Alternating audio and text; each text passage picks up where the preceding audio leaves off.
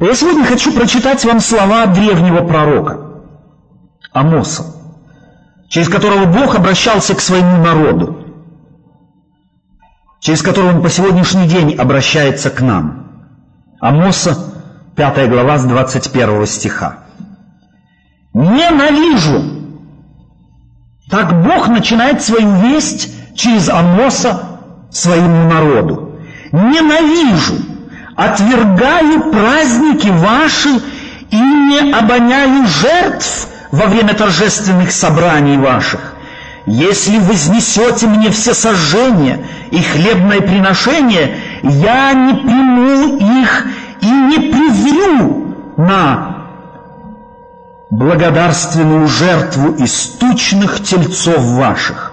Удали от меня шум песней твоих, ибо, гус, ибо звуков гуслей твоих я не буду слышать.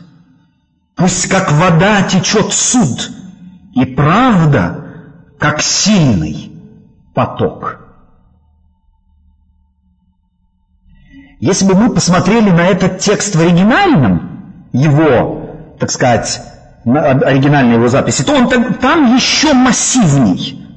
Там Бог говорит, собственно говоря, мне ваши праздники надоели. И под словом «праздники» подразумевал он тогдашнее стремление своего народа праздновать. Праздники, которые не они себе выдумали, а которые Бог назначил и дал им в те дни, когда вывел их из земли египетской, начиная с праздника Пасхи. Я праздники ваши ненавижу. И все, что вы во время их делаете, что они делали во время своих, он называет их, их праздниками, странно, не своими праздниками. Разве не он их назначил? Он. Почему он вдруг называет эти праздники, которые он когда-то, столетия назад дал им, и сказал, вроде ваши празднуете их, вдруг называет ваши праздники, а не мои? Почему? Потому что они наполнили их своими ложными, ложным содержанием. Потому что подходили они к ним только потому, что привыкли эти праздники им уже больше ничего не говорили. Они радовались и говорили, о, опять суббота, работать не надо. Потому что субботой назывался не только седьмой день, но еще и любой праздничный день, который либо на среду, на четверг, на пятницу выпадал. Он тоже был суббота. Они говорили, о, опять пахать не надо.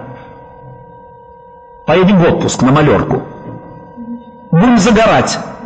Есть и пить будем. Пирогов мы уже напекли. Для них праздник был методом и способом послужить себе, своему желудку. Я не так давно спросил одного молодого человека, далекого от религиозных различных мыслей и жизни, что для тебя праздник? Что для вас, молодых людей, праздник? Он говорит, как что? Нажраться с друзьями до такой степени, чтобы они уже потом были не нужны. Что такое праздник? Для них там это, собственно говоря, сориентированность на кого? На себя. Я хочу праздника и друзей для того, чтобы начать так сказать, отключать голову в обществе. А когда уже голову отключил, зачем мне общество тогда? Так ведь может случиться и в религии. Ведь пьянство физиологическое – это меньшая беда, чем духовная. Знаете ли вы, что можно быть пьяным по духу? Не воспринимать реалий. Пьяным, мы говорим, я пьян от любви. Можно опьянеть от ненависти – не замечать и никого не, не видеть, и делать что-то, о чем жалею я потом. Пьяный так делает, так живет. Я был пьяный, я ничего не знал, извините. А трезвый, который пьян ненавистью, потом говорит, ой, простите, я не подумал, каким он был. А если люди приходили праздновать, ссылаясь на Божье повеление, ссылаясь на Божье установление, но использовали их исключительно для себя. Нужен был Богу этот праздник? Мы говорим, мы ходим на Бога служение. Я пойду на Бога служение. И для нас важно, для многих людей важно, опять простите меня, что я говорю об этих вещах, потому что сколько бы я ни говорил в своей жизни, столько разочаровываюсь в том, что для, для людей очень тяжело доходят простые вещи. Мы ходим на богослужение, будучи протестантами, точно так, как ходят на богослужение православные. Для них важно свечку поставить здесь и свечку поставить там. И не дай Бог, ты поставишь вначале левой рукой, а потом правой. Вначале нужно правой, а потом левой. Иначе толка не будет. Придется опять выйти из храма, опять зайти, опять новую купить. И опять, если спутаешь левой, потом правой, все надо начинать сначала. И если не с той ноги на колено встал, тоже все сначала молитва не услышана будет. Не ходим ли мы, будучи протестантами, протестуя против традиции, против форм, понимая, что форма – это минимум. Главное содержание – цепляемся за формы. Так Бог говорит древним. Ненавижу, отвергаю праздники ваши. Почему? Бог ненавидит, потому что для них формы заняли место содержания. Потому что думали они, что вот этими своими богослужениями они смогут умилостивить Бога. Они не знали о том, что Бог много милостив и долго терпелив от природы. Он не потому милостив, что я молюсь не на одном, а на двух коленях, еще в три раза согнулся. Он не потому милостив, что я бьюсь лбом о землю. Не потому он милостив, потому что я сюда пришел и здесь молюсь. Он милостив, потому что он другим быть не может.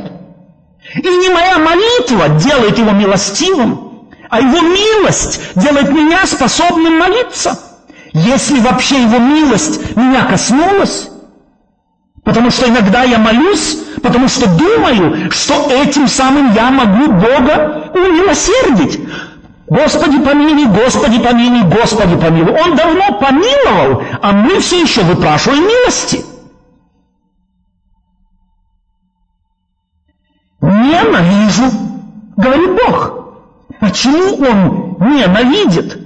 Потому что тысячи раз через пророков своих говорил им одно и то же, но до них не доходило.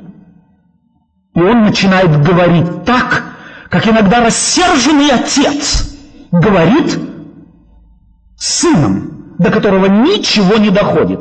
Ненавижу, мне кончилось терпение. Сколько можно говорить об одном и том же? И я спрашиваю, если ты читаешь эти слова, к тебе они не относятся? Отто Венгель или еще кто-нибудь? Ненавижу, отвергаю праздники ваши и не обоняю жертв во время торжественных собраний ваших. Кто потребовал жертв? Кто дал предписание приносить жертвы? Что нужно было им изменить, чтобы Бог перестал ненавидеть их богослужение? Что нужно было им изменить? Перестать жертвы приносить? Перестать на богослужение приходить? Перестать молиться, стоя, сидя на коленях? Что нужно было им изменить? Другие гимны петь? Что? Сердце. Мозги должны были развернуться на 180 градусов. Тогда Бог по-другому бы относился ко всему тому, что они делают. Вы чувствуете, что проблема того народа тогда и наша проблема одна и та же?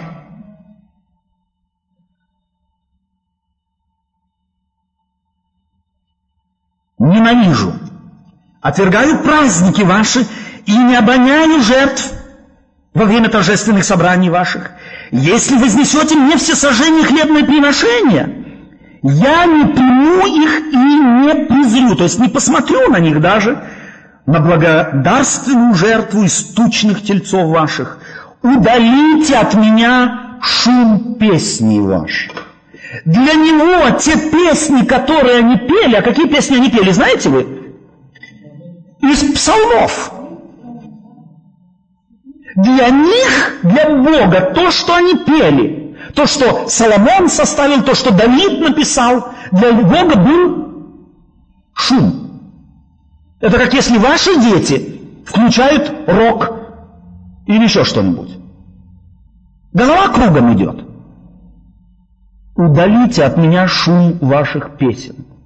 Не могу слушать. Разве не он был тем, кто предписал, вдохновил и ждал, чтобы они пели.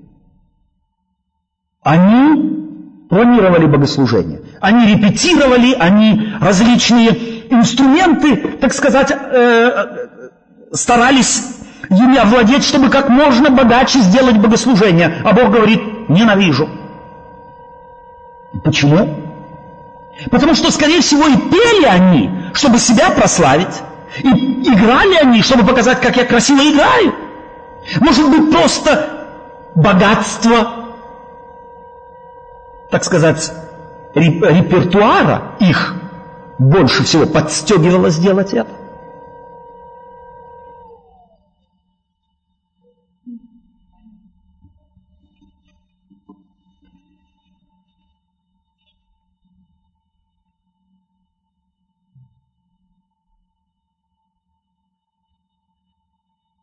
Если ты на богослужение ходишь с такими же из таких же мотивов, с такими же представлениями о нем, с каким ходили эти люди, то можешь перестать ходить на богослужение.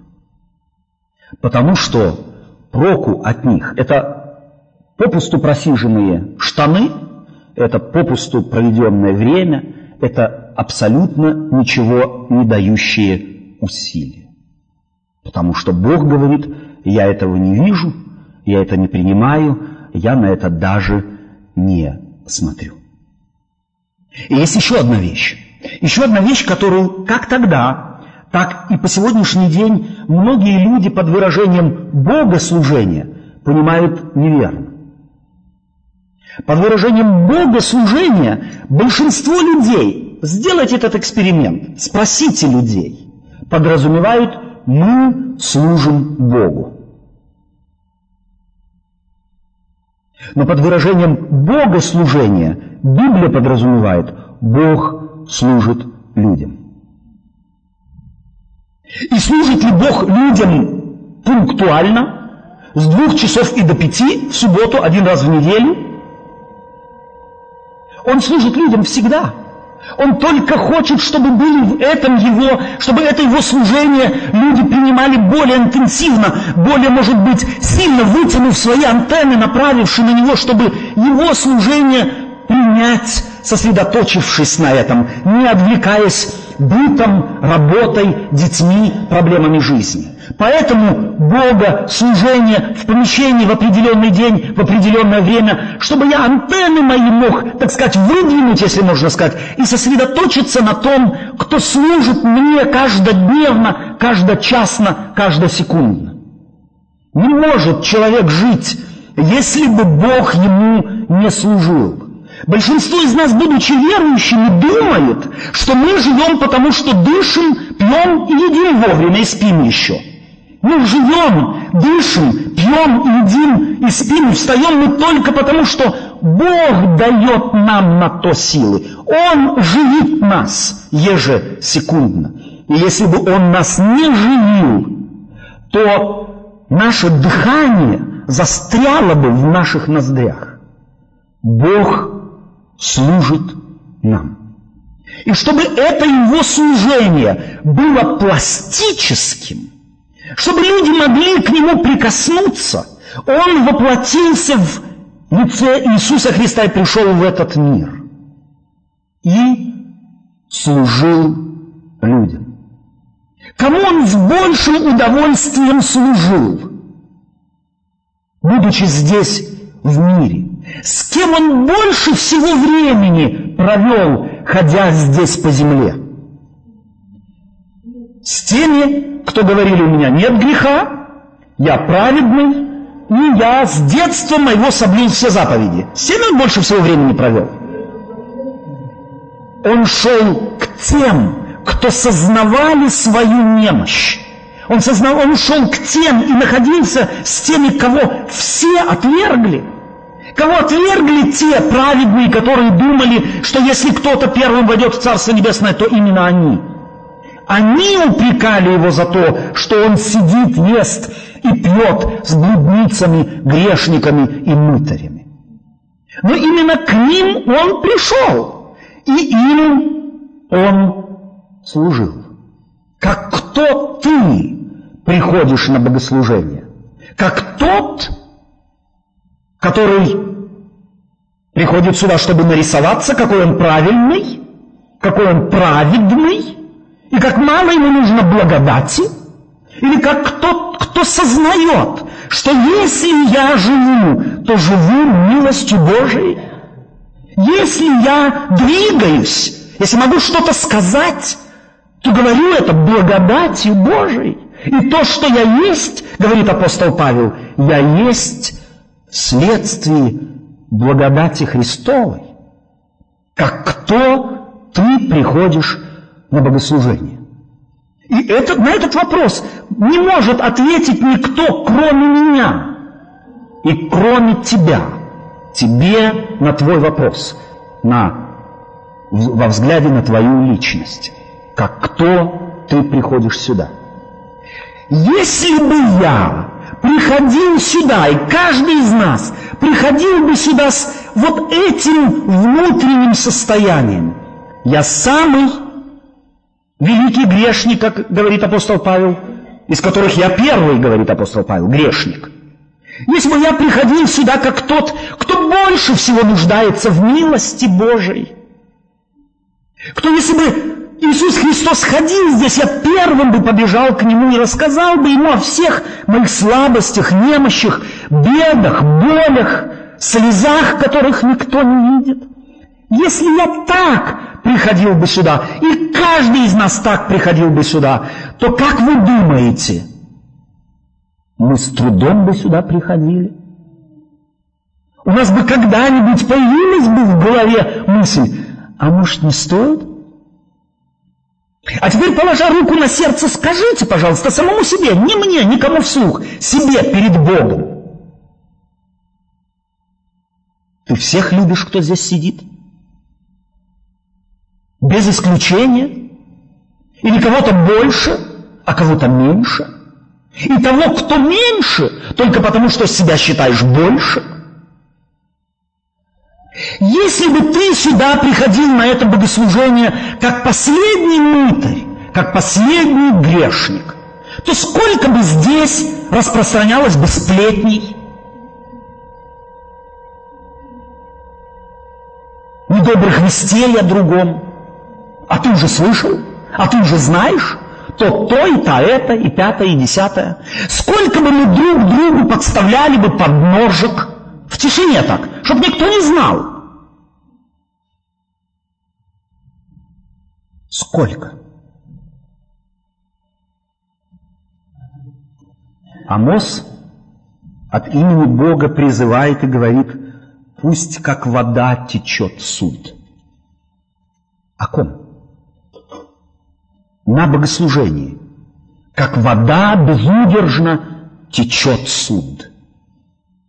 Если бы каждый из нас судил бы себя, а не судачил бы о другом,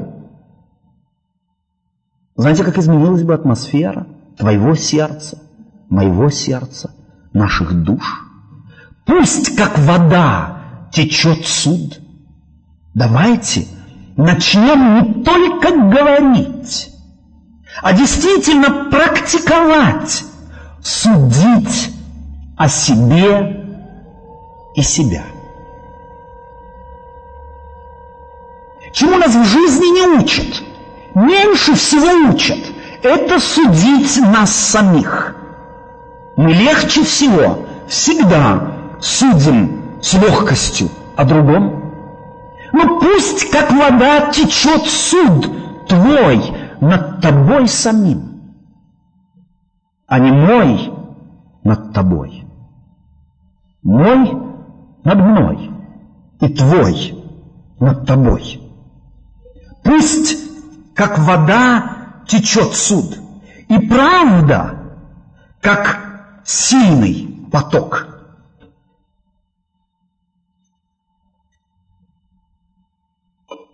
Мы приходим на богослужение. Они приходили на богослужение.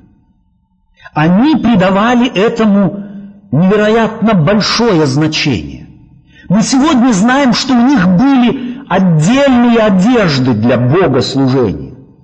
Они принимали специальные омовения, чтобы прийти чистыми на богослужение.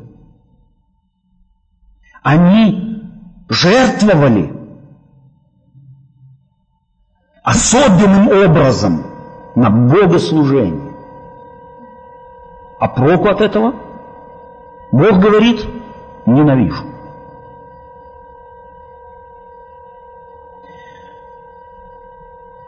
Какой прок от твоей красивой одежды, особой одежды? И, собственно, Бог не был против этой доброй традиции, особую одежду на особое, по особому случаю. Иду навстречу с Богом. Особая одежда. Ну что проку от того, если у тебя она есть, но ты этим просто хочешь нарисоваться? Что проку, если у тебя красивый голос, и ты красиво поешь, лучше всех на богослужении, но вышед отсюда – или даже еще здесь, тем же голосом начинаешь сплетничать. Какой прок от этого? Какой прок от того, что ты жертвуешь деньги, а в повседневности пытаешься только обогатиться? Какой прок от того, что здесь жмешь в кавычках по-братски, по-сестрински руки. А там этими руками творишь зло. Что проку, что твои ноги стоят на святом месте, а потом, как покинут эти четыре стены, идут, не зная, куда их несет. Какой прок от такого богослужения? Что проку? Если ты здесь пытаешься говорить умное, напрягая свои мозги, вышел отсюда, а там от того, о чем ты здесь думал, осталось ноль целых и ноль десятых. И никак не влияет на твою жизнь. Что толку? Так оно было там. И потому Бог через своего пророка говорит, скажи им, я ненавижу. Знаешь ты, что если это у тебя хотя бы хоть в какой-то степени так, то те же слова Бог говорит тебе. Ненавижу. Оставь. Это все пусто, прах, не нужно. Пусть начнется все сначала. Пусть как вода течет суд. Бог через древнего пророка призывает к тому же, к чему Иисус Христос призывал каждого человека, каждого последователя Его. Если будете судить самих себя, то не будете судимы с миром. И то, что я здесь говорю, на первый взгляд кажется на самом деле неким, некой вестью, которая стоит в противоречии с тем, о чем мы довольно часто говорим, что Бог спасает нас не за дела, что Бог милостив, что Он долго терпелив, что Он уже давно нам все простил. Почему же здесь вдруг Он требует, чтобы суд тек, как река? Ведь мне теперь что-то нужно сделать, и если я этого не сделаю, то... И чтобы вы правильно поняли слово, я его правильно сказал вам. Все это является результатом. Если я понимаю, что Бог служит мне, а в такие часы особенным образом хочет послужить, хочет поставить меня перед зеркало, в которое бы я заглянул бы и увидел бы мои проблемы, не проблемы сестры, брата или еще кого-нибудь, проблемы мира, политиков, политики или еще чего-нибудь. Мои проблемы, он это зеркало хочет тебе поставить. Как если ты в душевую заходишь, как утром зубы чистишь, стоишь перед зеркалом, видишь себя, а не другого. Точно так же на этом богослужении он тебя, если хочешь, в духовный душ ставит. Смотри и меняйся. Научись там видеть себя. Если там видишь ты не себя, то у тебя со зрением что-то. У тебя проблема. Если ты знаешь, что Бог служит особенным образом, то это естественное следствие того, естественным следствием этого будет суд, будет течь, как вода.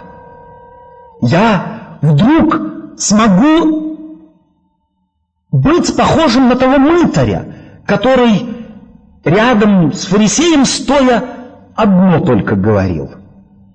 «Прости меня грешного». Это была вся его молитва. Стоя перед Богом, говорит Иисус Христос, рассказывая эту притчу, Он об одном просил. Прости меня, грешного. Почему? Он знал, что Бог служит ему. Он сейчас стоит перед величайшей инстанцией в мире. Если о чем можно просить было, то об одном. Бог сними с меня мои грехи, омой меня, очисть. Итак, дорогие друзья, давайте попробуем вслушаться в эту весть древнего пророка, почувствовать, как бьется сердце Божие, с какой энергичностью он обращается к своему народу через века и говорит, услышьте меня наконец. Такие богослужения, где эгоизм, самовозвышение, самомнение, отсутствие э, собственного сознания грехов присутствует, такое я ненавижу. Отвергаю праздники, и вы меня ничем удивить не можете. Удалите от меня шум ваших песней ибо звук гуслей твоих я не буду слушать. Пусть как вода течет суд, и правда, как сильный поток. Приносили ли вы жертвы и хлебные дары в пустыне? Вдруг спрашивает пророк народ, историю его. Он хочет сказать, загляните в историю. Там, когда вы в пустыне были из Египта вышедшие, там вы что, приносили жертвы? Нет. Вам плохо жилось там? Таким образом, он хочет сказать, подумайте. Не от жертв ваших зависит ваше благополучие. Не от того, что вы делаете, зависит ваше благо, э, прошу прощения, э, счастье. Оно зависит от того, что я делаю, хочет сказать Бог. Я ведь взял вас из Египта и в пустыню привел. И в этой пустыне не потому, что вы много жертв приносили, я вас беспокоился, а потому что вы мне были дороги. И манна была, и вода была, и обувь не сносилась, и одежда не ветшала. Что было в пустыне? А теперь вы богатой стране живете и думаете, что если вы ваши пожертвования приносите, если красиво одеваетесь, красиво поете, много инструментов, то этим вы меня где-то умилостивили? Вспомните прошлое и поймите, что если то, что вы делаете, не является выражением любви, не является выражением восторга, не является выражением на самом деле глубокого внутреннего понимания, что я имею огромное преимущество перед Богом говорить, петь, молиться, радоваться, общаться. Если это не так, то тогда возвращайтесь к 21 стиху и слушайте, Бог говорит, ненавижу, не нужно оно мне. То, что ненавистно кому-то, то выбрасывается вон. Вспомните вашу жизнь, когда вы жили в пустыне, когда вы были вне Бога, далеки от Него. Жертв никаких не приносили.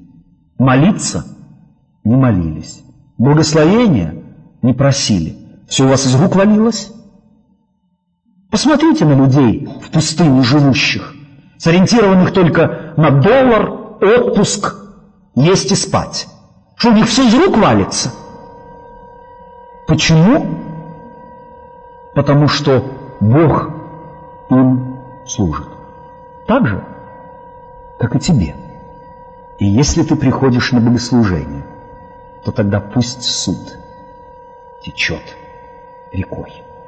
Суд над тобой, а не над ближним рассуждения, досужие разговоры о тебе самом, а не другом. Аминь.